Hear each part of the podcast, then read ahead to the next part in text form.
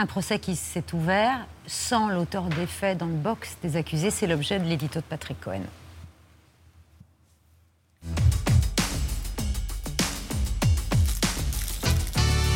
Un peu plus de six ans après la course meurtrière du camion conduit par euh, Mohamed Lawesh Bouel, le procès de l'attentat de Nice est donc ouvert. Euh, c'était euh, le 14 juillet 2015 sur la promenade des Anglais. 2016, oui, une horreur absolue. vous l'avez rappelé, 86 morts, dont 15 enfants et adolescents, plus de 450 blessés.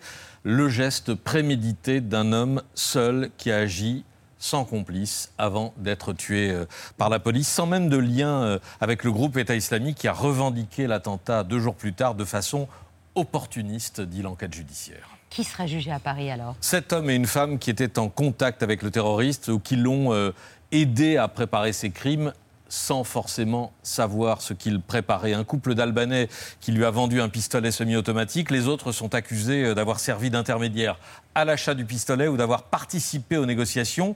Trois de ses amis se voient reprocher d'avoir été au courant de sa radicalisation. Les cinq autres ne l'ont tout simplement jamais vu. Aucun d'entre eux euh, n'était radicalisé. Aucun n'est jugé pour complicité. Les parties civiles, plus de 800, victimes survivantes et familles de disparus, risquent de ne pas avoir des condamnations à la hauteur de leur douleur, ni même beaucoup de réponses à leurs questions sauf peut-être sur la personnalité du terroriste. Oui, effectivement, la voyage Boulel était un sale type qui se complaisait dans la violence. Sa femme a témoigné qu'il la battait quotidiennement, viol, insultes, menaces de mort contre ses filles. Il aimait le mal, a-t-elle dit au juge. Il voulait voir le sang couler. C'était un monstre, même le diable s'est inspiré de lui. Conclusion de la juge, son fonctionnement psychopathologique a trouvé dans l'idéologie islamiste radicale le terreau nécessaire pour favoriser le passage à l'acte meurtrier.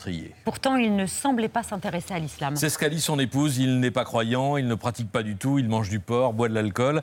Mais l'enquête judiciaire a établi que sa radicalisation était réelle et ancienne, même si les signes n'en étaient pas visibles. Ils n'ont été visibles que dans les dernières semaines euh, avant le, passage à l'acte, avant le, 14 juillet. Le tueur se nourrissait depuis des mois de vidéos de décapitation de, de l'État islamique et aussi, parmi d'autres, des déclarations du philosophe Michel Onfray qui expliquait euh, qu'avec les attentats, la France ne récoltait que ce qu'elle avait semé.